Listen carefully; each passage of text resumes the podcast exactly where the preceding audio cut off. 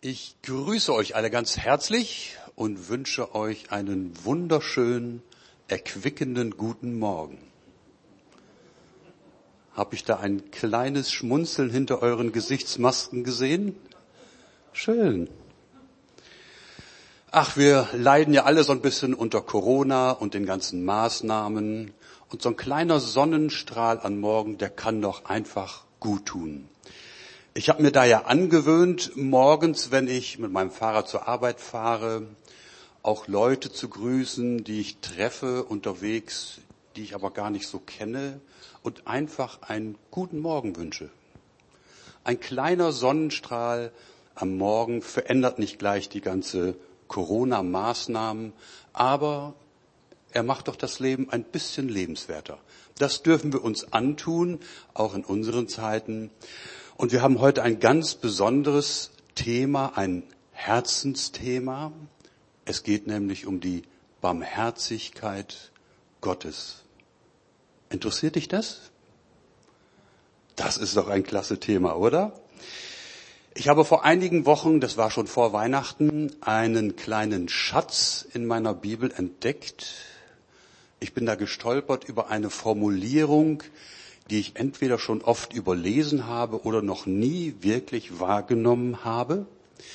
Da steht doch glatt in dem Evangelium nach Lukas folgende Formulierung. Der Zusammenhang ist also der Lobpreis des Zacharias. Zacharias, kurze Erklärung, war der Vater von Johannes dem Täufer. Und in seinem Lobpreis über das, was Gott jetzt angefangen hat, formuliert er eine ganz interessante Aussage. Aufgrund der herzlichen Barmherzigkeit unseres Gottes wird uns besuchen das aufstrahlende Licht aus der Höhe. Ihr ahnt schon, worauf es mir ankommt. Aufgrund der herzlichen Barmherzigkeit unseres Gottes. Hast du das gewusst? Wir haben einen Gott, der von Herzen barmherzig sein kann, der vom Herzen barmherzig ist. Das finde ich klasse. Diese Formulierung, die habe ich so richtig tief in mein Herz aufgesogen und schon wochenlang mir Gedanken gemacht, ja, was bedeutet das für mich? Und ich habe gemerkt, nicht das bloße Wissen über diese Formulierung, nicht das bloße Lesen dieser Formulierung hat Kraft, mich zu verändern, sondern die Herausforderung besteht, dass wir ein tiefes Verständnis bekommen über die herzliche Barmherzigkeit Gottes. Und dazu möchte ich uns heute Morgen einladen. Ich habe uns heute Morgen zwei Dinge mitgebracht. Das eine ist eine Medaille, die habe ich mir ausgeliehen, die gehört nicht mir, die gehört meiner Tochter Alina. Einen schönen Dank, einen Gruß nach Kassel. Diese Medaille hat bekannterweise zwei Seiten, darauf kommen wir später noch zu sprechen. Und ich habe euch auch noch die Jahreslosung mitgebracht, also die Jahreslosung der Herrnhuter Brüdergemeinde. Ich muss kurz dazu erklären, ungefähr seit dem 18. Jahrhundert, also erster Hälfte des 18. Jahrhunderts, 1731, ähm, wird diese Losung ausgelost und die ganze Geschichte hat einen interessanten Hintergrund. Denn in der damaligen Zeit wurden Christen, evangelische Christen aus der Region um Mähren, das liegt in der Tschechei, ausgewiesen Ganz einfach nur deshalb, weil sie einen anderen Glauben hatten als die aktuelle Regierung damals. Also sie waren um ihres Glaubens willen Verfolgte und fanden Asyl auf dem Gut von Graf von Zinzendorf. Das Gut hieß dann später Herrnhut. Und diese Glaubensflüchtlinge hatten nicht alle die gleiche Auffassung vom Glauben, aber sie haben es geschafft, durch zwei Prinzipien beieinander zu bleiben. Das eine Prinzip war, wir versammeln uns zu Jesus Christus hin. Und das zweite Prinzip war, wir lassen sein Wort, die Bibel, reichlich unter uns wohnen. Diese zwei Grundsätze waren das Fundament für eine gelingende Ökumene. Also ein wirklich funktionierendes Modell. Wir versammeln uns zu Christus hin und wir lassen sein Wort reichlich unter uns wohnen. Bis heute gibt es also diese Losungen und eben auch die Jahreslosung. Und für 2021 lautet die Jahreslosung, werdet barmherzig nach dem Maß, wie auch euer Vater im Himmel barmherzig ist. Ich habe jetzt in Klammern diese zwei Ergänzungen hinzugefügt. Werdet barmherzig nach dem Maß, wie auch euer Vater, gemeint ist nicht euer leiblicher Vater, der kommt meistens nicht an die göttliche Barmherzigkeit heran, sondern an unseren himmlischen Vater. Der Vater Jesu Christi, der Vater, der uns in die Gemeinschaft mit Jesus hineinruft. Jetzt hätte ich als erstes den Versuch, einmal den Begriff Barmherzigkeit zu erklären. Ich denke, jeder von uns hat eine bestimmte Vorstellung, vielleicht sogar auch einen bestimmten Schwerpunkt bei dem Begriff Barmherzigkeit. Und ich habe jetzt mal drei Punkte mitgebracht, notiert. Und wir können einmal abstimmen darüber, welche Erklärung ist die Erklärung, die euch am besten erscheint. Der erste Erklärungsversuch wäre, Barmherzigkeit heißt, ist oder ist jemand, der mit der Not anderer Menschen Mitleid hat.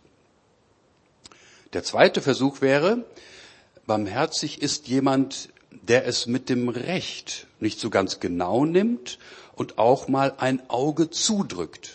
Ich denke da immer an den Polizisten, der mich gerade erwischt hat, als ich zu schnell gefahren bin. Und dann kommt's zum Gespräch und dann die Frage, Herr Kommissar, können Sie nicht mal etwas barmherzig sein und zwei Augen zudrücken?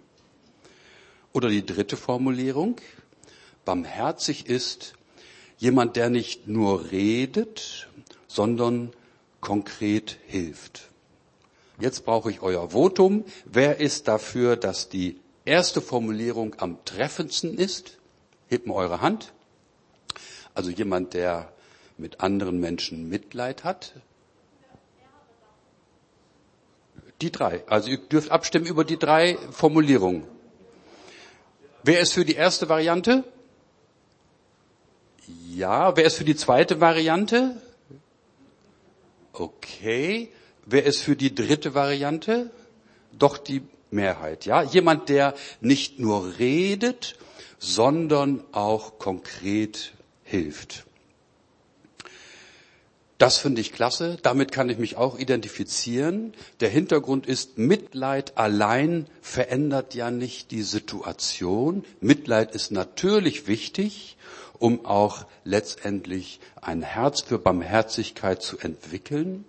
Aber viele Worte allein sind für den Betroffenen manchmal eine echte Zumutung. Dabei ist die Fähigkeit, mitzufühlen, mitzuleiden, auch in unserer Zeit, in unserer Gesellschaft überhaupt nicht mehr selbstverständlich. Ich weiß nicht, wie es euch geht, vielleicht jetzt auch noch verstärkt durch Corona, aber wenn ihr einmal so eine Bewertung geben würdet, von 0 bis 10, 10 wäre sehr barmherzig, wie würdet ihr die Atmosphäre in der heutigen Zeit unter uns in Deutschland bewerten? Sind wir eher abgekühlt? Sind wir eher unbarmherzig? Oder haben wir eine Atmosphäre der Liebe, der Anteilnahme, der Barmherzigkeit? Wer würde sagen, wir liegen da so in etwa bei acht, neun, zehn? Barmherzigkeit richtig top. Jeder schaut nach dem anderen. Wer würde eher sagen, Mittelmaß, vier, fünf, sechs, vielleicht noch sieben, okay. Und wer würde empfinden, wir sind ganz schön unterkühlt als Gesellschaft, als Gemeinschaft, wie wir miteinander umgehen. Also die Bewertung zwei bis vier oder eins bis vier, wer würde uns da so einschätzen? Ja, also ich denke, es könnte etwas mehr sein an Anteilnahme, an Mitgefühl, auch an Nachfrage, wie geht es dir und warum geht es dir vielleicht auch nicht so gut. Barmherzigkeit und auch Anteilnahme, Mitgefühl ist eben keine Selbstverständlichkeit. Und interessant finde ich, auch in religiösen Kreisen ist Mitgefühl und Anteilnahme keine Selbstverständlichkeit. Damals wie heute. Wir schauen einmal in die Bibel und sehen, dass auch damals schon in religiösen Kreisen die Anteilnahme und das Mitgefühl durchaus sehr begrenzt war. Ich nenne uns mal zwei Beispiele. Da waren die Jünger mit Jesus unterwegs in Galiläa und sehen unterwegs einen blind geborenen Mann. Und anstatt dass die Jünger sagten, oh, das ist aber wirklich ein ganz hartes Schicksal, der Mann hat's aber wirklich, wirklich schwer. Können wir dem nicht irgendwie helfen?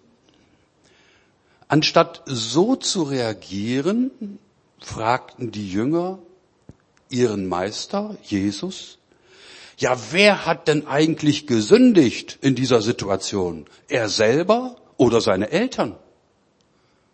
Merkt ihr, wie unbarmherzig so eine Einstellung sein kann, so eine religiöse Einstellung sein kann? Ich weiß nicht, woher die Jünger diese Auffassung, diese Theorie herhaben. Aber das war tief in ihren Herzen drin. Und Jesus hatte jede Menge Arbeit, ihre Herzen in diesen Punkt umzukrempeln. Mitgefühl, Anteilnahme, die Fähigkeit, auch auf jemand anderes einzugehen, auf seine Situation, auch auf seine Notsituation, ist keine Selbstverständlichkeit, auch nicht in religiösen Kreisen.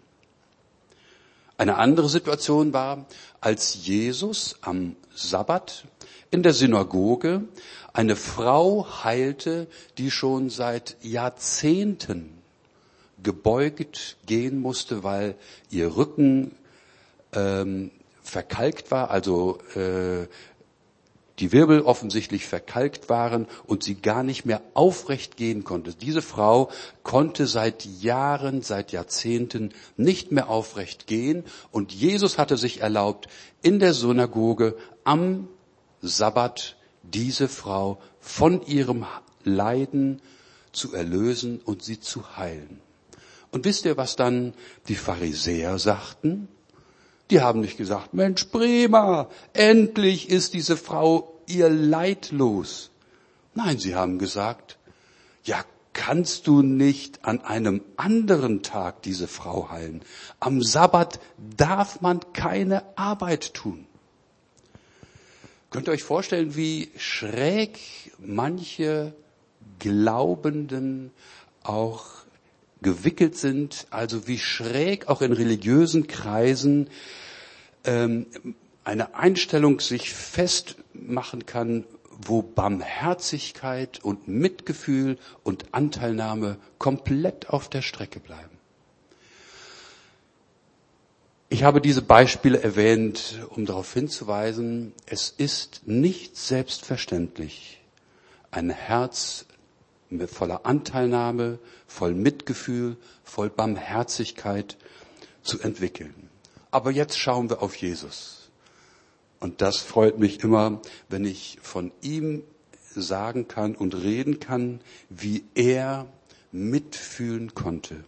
Ihr alle kennt sicherlich die Situation, als dann Jesus die Menschenmengen sah und, wie heißt es da nach Luthertext, es jammerte ihn. Jesus sah die Menschen und es heißt, es jammerte ihn. Matthäus berichtet an drei Situationen und Stellen davon, wie Jesus ein tiefes Mitgefühl hatte.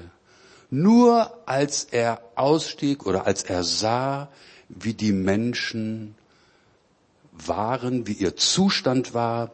Er sagt, sie sind wie Schafe ohne Hirten. Sie sind ausgelaugt, verzerrt, verscheucht, innerlich vielleicht auch in einem erbärmlichen Zustand. Und ich frage mich, ja, haben die Jünger das denn gar nicht gesehen? Petrus, Johannes, hast du das denn nicht gesehen? Du hast doch auch die, die Menschen im Blick und du bist doch auch jeden Tag mit diesen Menschen unterwegs. Und ich sehe, ja, das war eben nicht selbstverständlich. Und das ist das Besondere an Jesus, an unserem Erlöser, dass er nicht nur den Menschen von seiner Fassade her sieht, sondern dass er den Menschen in die Herzen schauen kann. Dass er weiß, wie es dir geht, gerade jetzt. Dass er weiß, wo du eine Not hast, die du vor Menschen noch verbergen kannst. Das ist unser Gott. Und das finde ich so großartig. Wir haben einen Gott, wir haben einen Erlöser, der von Herzen barmherzig ist der mitfühlen kann, der uns sieht, der unsere Not erkennt und weiß, wie es uns wirklich geht. Ist das nicht großartig? Ich finde das wunderbar und großartig. Das ist der Gott, den ich liebe. Ja, das ist der Gott, den ich liebe, weil ich weiß, er sieht mich. Er sieht mich auch nicht nur von meiner Fassade her, sondern er sieht mir tief ins Herz. Das ist unser Gott. Die Bibel selber gibt uns zwei wunderbare Beschreibungen auch, wie Gott sich Barmherzigkeit vorstellt. Und immer sehen wir, es bleibt eben nicht nur bei leeren Worten, sondern hier wird das Anliegen auch zu einer helfenden Tat. Ein ganz berühmtes, bekanntes Beispiel, das ist der barmherzige Samariter. Ich lese uns mal den Zusammenhang, damit wir noch mal so richtig hineinkommen in die Situation, in die Formulierungen. Das Ganze steht in Lukas 10. Ein Mann ging von Jerusalem nach Jere ein Mann ging von Jerusalem nach Jericho hinab und wurde von Räubern überfallen. Sie plünderten ihn aus und schlugen ihn nieder, dann gingen sie weg und ließen ihn halbtot liegen.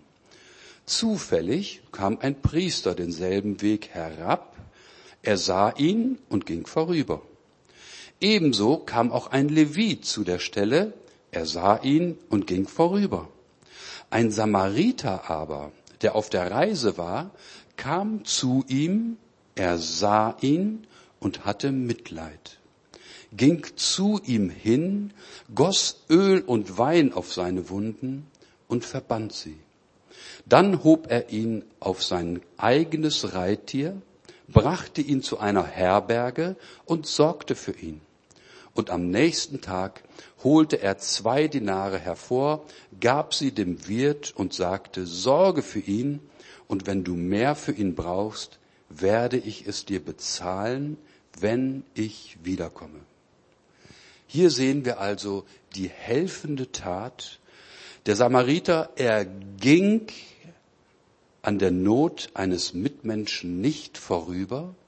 Interessant ist, die Priester, der Priester und der Levit, sie kamen von Jerusalem herab. Man könnte ja eigentlich denken, die müssten jetzt zum Gottesdienst gehen, aber nein, dann hätten sie zu, nach Jerusalem hinaufgehen müssen, aber sie kamen herab von Jerusalem, also hatten eigentlich ihren Dienst erledigt und hatten bewusst jetzt an dieser Not vorbeigeschaut, nur der Samariter. Und das ist auch nochmal eine Spitzfindigkeit, denn die Samariter waren damals bei den Juden nicht hoch angesehen, weil sie nicht zum Volk der Juden dazugehörten, Denn in früheren Jahrhunderten gab es dort eine Vermischung mit anderen Volksgruppen. Also Jesus hat hier bewusst auch den Samariter erwähnt in seiner Barmherzigkeit. Er ging an der Not nicht vorüber, er stieg ab und half und er kümmerte sich sogar um den Notleidenden bis zu seiner Wiederherstellung. Das ist ein wunderbares Beispiel für Barmherzigkeit. Und ich bin dankbar, dass es heute in so vielen Missionsgemeinschaften so wunderbare Dienste der Barmherzigkeit gibt. Ob es OM ist oder andere Organisationen, das ist nach wie vor der Pulsschlag auch der Missionsgesellschaften und das ist richtig. Wir sehen einen weiteren Bezug auch zu den Werken der Barmherzigkeit in Matthäus 25. Hier ist die Rede von dem Weltgericht, also von dem Gericht, an dem eines Tages Menschen aus allen Nationen sich vor Gott verantworten müssen. Hier sagt Jesus, wenn der Menschensohn in seiner Herrlichkeit kommt und alle Engel mit ihm, dann wird er sich auf den Thron seiner Herrlichkeit setzen und alle Völker werden vor ihm versammelt werden und er wird sie voneinander scheiden, wie der Hirt die Schafe von den Böcken scheidet. Er wird die Schafe zu seiner Rechten stellen, die Böcke aber zur Linken. Dann wird der König denen zu seiner Rechten sagen, kommt her, die ihr von meinem Vater gesegnet seid, empfangt das Reich als Erbe, das seit der Erschaffung der Welt für euch bestimmt ist. Denn ich war hungrig und ihr habt mir zu essen gegeben. Ich war durstig und ihr habt mir zu trinken gegeben. Ich war fremd und ihr habt mich aufgenommen. Ich war nackt und ihr habt mir Kleidung gegeben. Ich war krank und ihr habt mich besucht. Ich war im Gefängnis und ihr seid zu mir gekommen. Das sind Werke der Barmherzigkeit, Werke der Barmherzigkeit, die in der Geschichte der Christenheit immer auch einen ganz hohen Stellenwert hatten und bis heute für uns auch eine gute Orientierung sind für tätige Barmherzigkeit. Ihr Lieben, mir ist wichtig, wenn Gott von uns Barmherzigkeit verlangt, oder erwartet, dann dürfen wir immer zuerst auch wissen, dass Gott selber so barmherzig ist. Und dass Gott selber so ein Herz der Barmherzigkeit hat und Menschen, auch dich und mich, helfen möchte. Das ist so großartig, dass Gott nicht nur von uns erwartet, sondern dass er selber diese Barmherzigkeit verkörpert. Werdet barmherzig nach dem Maß, wie auch euer Vater im Himmel barmherzig ist. Und ich sage gleich, wenn es hier heißt, werdet barmherzig, andere übersetzen, seid barmherzig. Mir gefällt der Begriff werdet barmherzig besser, weil es ist immer auch ein Prozess. Niemand von uns wird einen Schalter umlegen können und sagen, jetzt hab ich's. Jetzt bin ich endlich so barmherzig wie mein Vater im Himmel. Es ist und es bleibt eine Entdeckungsreise. Es ist und es bleibt auch ein Prozess, ein Lernprozess, auch ein Liebe-Lernprozess, wie wir es von der Margit gehört haben. Ja, wir sind in einer Entwicklung, wir sind in einem Prozess. Nun komme ich zu der Medaille. Nochmal, jede Medaille hat zwei Seiten, zwei Seiten. Und ich möchte zunächst auch noch ein wenig über ein falsches Verständnis der Barmherzigkeit Gottes sprechen. Menschliche Barmherzigkeit sagt, Gott muss doch so barmherzig sein, dass er letztendlich niemanden verurteilt. Gott weiß doch eigentlich, wie schwach wir sind Und irgendwie muss doch seine Barmherzigkeit groß genug sein, dass er niemanden in die Hölle schickt, sondern irgendwie es schafft, dass eines Tages alle in den Himmel kommen. Es ist eine menschliche Barmherzigkeit, die da herausspricht. Es ist auch ein menschliches Wunschdenken. Und ich kann das nachvollziehen, dass Menschen so denken. Aber wir dürfen Gottes Wahrheit und Gottes Barmherzigkeit nicht übergehen. Ich bin so dankbar, äh, am letzten Sonntag hatte Markus, Markus Häuser gesprochen über den Geist der Wahrheit. Der Heilige Geist, der uns von Gott aufgrund der Erlösung durch Jesus Christus geschenkt ist. Und wir haben gehört, dieser Geist der Wahrheit, er wird uns hineinführen, hineinleiten in alle göttliche Wahrheit.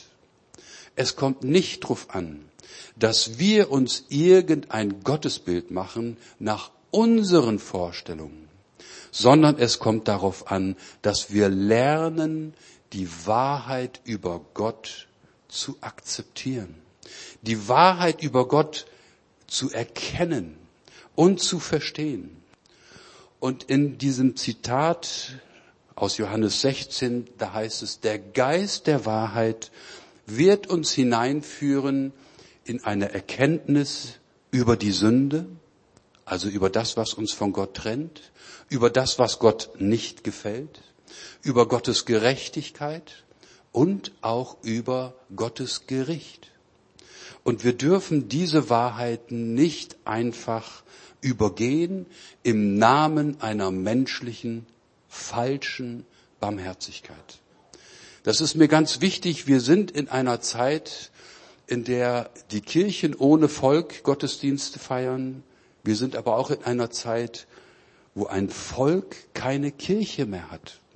Ein Großteil der Bevölkerung in unserem Land geht nicht mehr sonntags in einen Gottesdienst, geht nicht mehr in eine Kirche, hört nicht mehr das Wort Gottes gepredigt.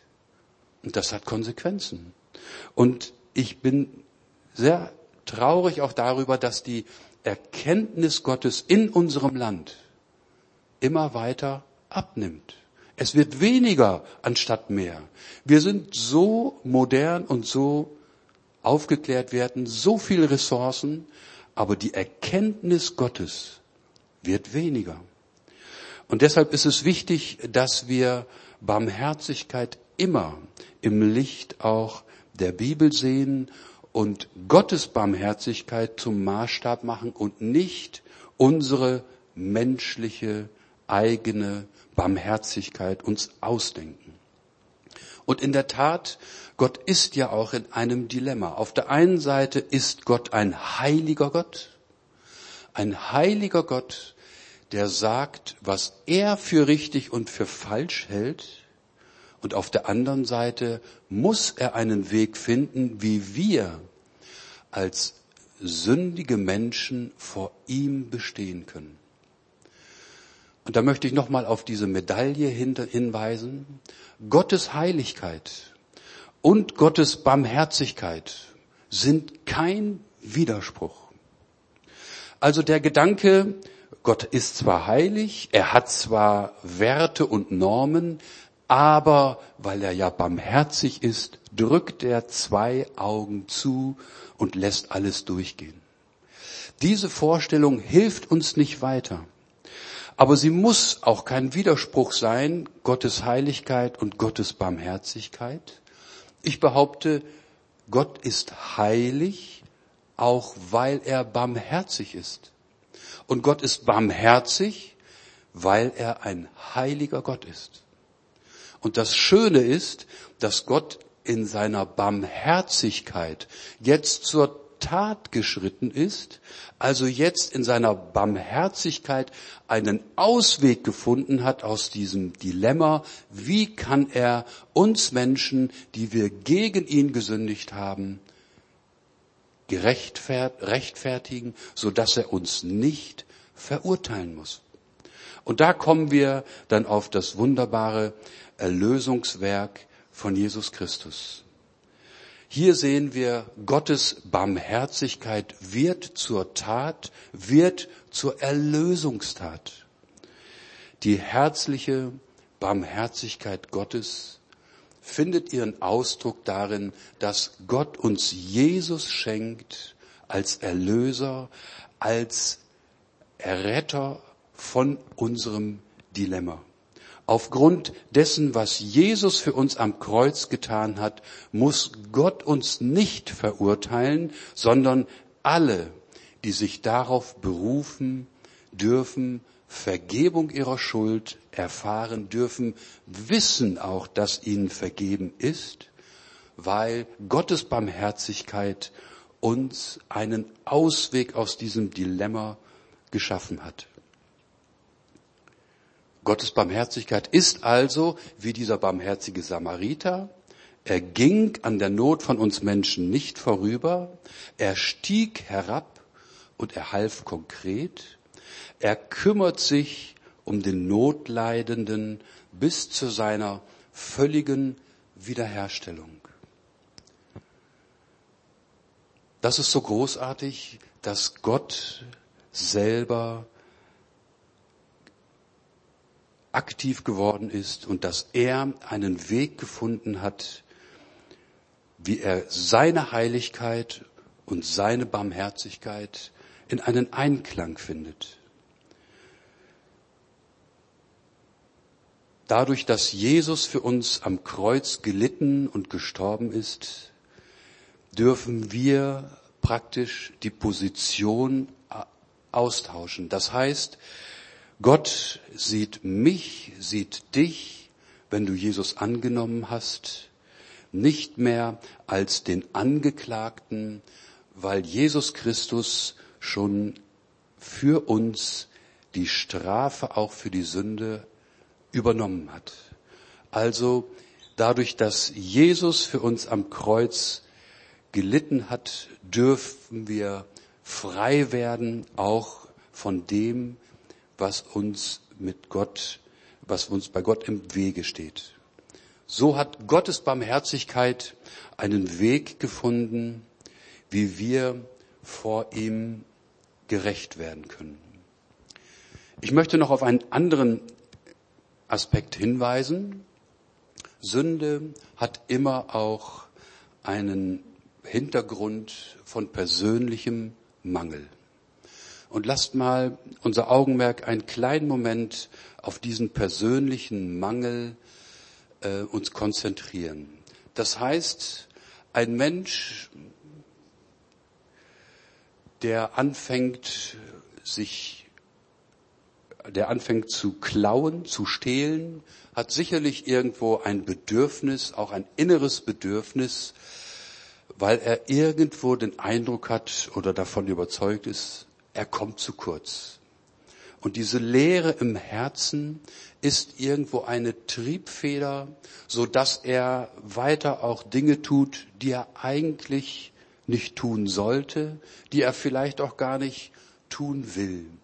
Also mein Anliegen ist, uns einen Hinweis zu geben, hinter jeder Sünde, hinter jeder Tat, letztendlich auch hinter jeder Straftat steckt irgendwo auch eine Armut, ein Mangel, eine Not im Herzen.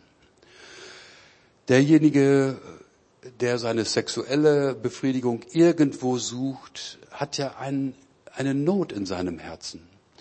Und wenn wir auch lernen, auf diese Not zu schauen, können wir vielleicht auch zu besseren, barmherzigeren Samaritern werden, die den Menschen auch da abholen, wo sie gerade stehen. Dass wir helfen können, ihnen zu zeigen, wie sie ihre Not in ihrem Herzen ausgleichen können. Es gibt ein wunderbares Lied. Vor Jahren hatten wir mal den Chorus in ihm. Das heißt, in Jesus Christus spricht der Schwache, ich bin stark. Und in ihm spricht der Arme, ich bin reich. Das ist so ein, eine Aussage, die mir so tief im Herzen hängen geblieben ist und wo so viel Wahrheit ist. Die Bibel sagt, dass in Jesus Christus, also mit der Erlösung durch Jesus Christus, Gott uns alle geistlichen Segen geschenkt hat, den er hat. Also ein Segen aus der Himmelswelt, so dass wir als Glaubende in den Genuss kommen, in den Reichtum seines Segens kommen, wenn wir einen Blick dafür entwickeln. Also der innerlich Arme soll durch Jesus Christus erkennen, wie reich Gott ihn beschenken möchte. Ihr Lieben, das ist die Herausforderung auch für uns zu lernen, hinter den Fassaden, hinter den offensichtlichen äh, Erscheinungen auch von dem Verhalten einiger Menschen, dass wir lernen, dahinter zu schauen, auch die Not zu sehen und dann dort ansetzen zu können, um den Einzelnen auch in seinem Mangel helfen zu können. Und wisst ihr, ich denke, wir sind da ganz auf Gottes Linie, wenn wir lernen, barmherzig zu werden, wenn wir lernen, wie wir anderen Menschen effektiv auch helfen können in ihrer Situation, in ihrer Not. In dem Buch des Propheten Micha heißt es, Gott hat gefallen an der Gnade. Gott hat gefallen an seiner Gnade. Also bei Gott ist es nicht so, dass er, ach, jetzt muss ich schon wieder gnädig sein und hast du nicht gestern schon gerade um Gnade gebeten? Nein, Gott hat gefallen daran, wenn seine Gnade unter uns Menschen wirksam wird. Wenn dadurch ein Mensch zum Positiven verändert wird, weil er die Gnade Gottes kennt. Wisst ihr, und wenn wir das lernen, hier auch in göttliche Dimensionen zu denken, ich denke, dann könnte von uns als Gemeinde eine Menge ausgehen. Dann könnten wir barmherzige Samariter werden, so richtig im wahrsten Sinne der Bibel. Dass wir lernen, Menschen effektiv im Dienst der Barmherzigkeit zu helfen und so werden wir ein Segen für unsere Mitmenschen. Wäre das nicht ein Ziel? Wäre das nicht eine Perspektive? Ich konnte heute Morgen nur ein paar Aspekte ansprechen, aber ich hoffe, ihr habt so ein bisschen auch meinen Herzschlag gespürt, auch wenn ich das nicht so in Einzelheiten auch formulieren kann. Aber da ist was dran. Die herzliche Barmherzigkeit unseres Gottes. Das ist doch ein Thema. Das ist doch ein Thema, ähm, dem wir auf die Spur gehen sollten wo wir jetzt richtig in eine Entdeckungsreise gehen sollten und lernen sollten, uns von Gott weiter auch führen zu lassen. Ich schließe mit dem Wort aus 2. Korinther. Dort lesen wir, Gepriesen sei der Gott und Vater Jesu Christi, unseres Herrn, der Vater des Erbarmens. Hast du das schon mal gelesen? Der Vater des Erbarmens und der Gott allen Trostes. Ist das nicht eine geniale Formulierung? 2. Korinther 1, Vers 3.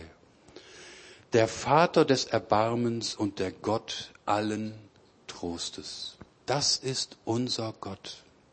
Das ist unser Gott, an dem wir glauben. Das ist unser Gott, der uns zu sich gezogen hat. Und das ist unser Gott, der uns weiter auch lehren will, Barmherzigkeit zu üben. Lass uns noch einmal stille werden und wir wollen diese Gedanken jetzt einmal tief in unser Herz hineinfallen lassen. Herr, und ich danke dir, dass du ein Gott bist voller Barmherzigkeit, dass du ein Gott bist, dessen Wesenszug herzliche Barmherzigkeit ist, dass du ein Gott bist, der mitfühlen kann, mitfühlen kann auch in unseren Nöten, sogar mitfühlen kann auch in unserem Scheitern, in unserem Versagen. Herr, und ich danke dir, dass deine Barmherzigkeit uns nicht verwirft, sondern dass sie uns aufrichten will, dass sie uns zurechtbringen will, dass sie uns korrigieren und stark machen will. Vater im Himmel, ich danke dir, dass du ein Gott des Erbarmens bist und ein Gott des Trostes. Und ich möchte gerade jetzt einmal fragen, ist jemand heute hier, der spontan auch sagt, ich möchte einmal diesen Gott näher kennenlernen. Ich möchte jetzt einfach nur sagen, Herr, erbarme mich. Herr, erbarme dich meiner. Ist jemand da, der einfach in einer Notsituation ist und für, für den wir in dieser Weise einmal beten sollten? Ist jemand da, der sagt, Herr, erbarme dich meiner? Dann heb noch mal ganz kurz die Hand. Wir wollen da für dich beten. Wir wollen dich auch mit einschließen.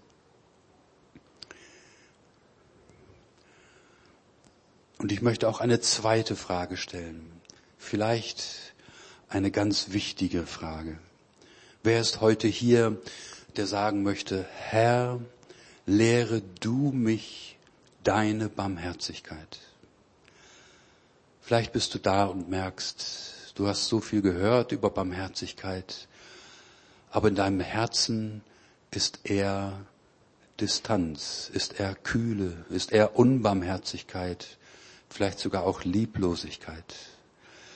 Ist jemand heute Morgen hier, der sagen möchte, ja Herr, so ist es noch.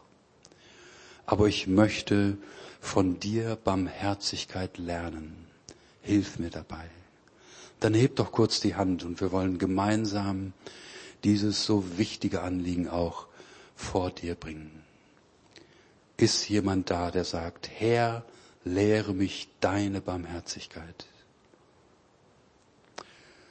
Vater, ich danke dir. Herr, ich danke dir, dass dein Geist unter uns wirkt. Herr, und du bist derjenige, der uns lehren will. Wir haben gehört, dein Heiliger Geist will uns lehren in alle Wahrheit. Auch in diese Wahrheit über deine Barmherzigkeit. Und Gott, ich danke dir, dass du an uns arbeitest, dass du uns weiterbringst, dass du uns deine Barmherzigkeit lehren willst. Ja, und ich danke dir, dass wir jetzt im Glauben auch annehmen dürfen, du bringst uns weiter. Danke, Herr. Amen. Amen.